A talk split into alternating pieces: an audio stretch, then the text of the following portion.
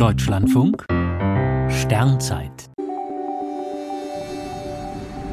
30. Dezember und stündlich grüßt der Jahreswechsel.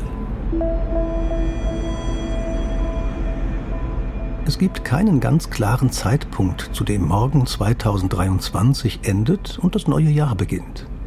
Die Erde ist eine Kugel und so zieht der Jahreswechsel im Laufe von 24 Stunden einmal durch alle Zeitzonen. Wenn es in Sydney in Australien bereits 6 Uhr früh am Neujahrsmorgen ist, zeigen die Uhren auf Hawaii noch 9 Uhr Vormittag an Silvester. Offizieller Jahreswechsel ist um 1 Uhr früh unserer Zeit am Neujahrsmorgen. Dann ist Mitternacht Weltzeit, also in der Zeitzone des nullten Längengrads von Greenwich.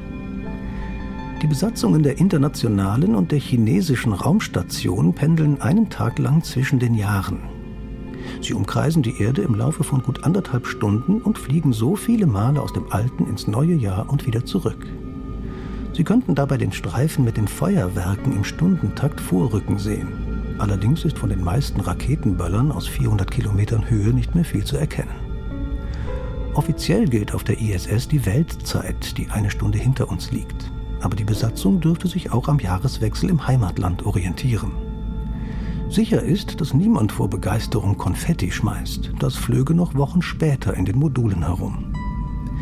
Erst wenn für uns an Neujahr schon Mittag ist, hat auch die letzte Zeitzone im Pazifik 2024 begrüßt. Dann geht die 24-stündige Silvesterparty in der Umlaufbahn zu Ende. Erst mit dem 16. Jahreswechsel gibt es kein Zurück mehr ins alte Jahr.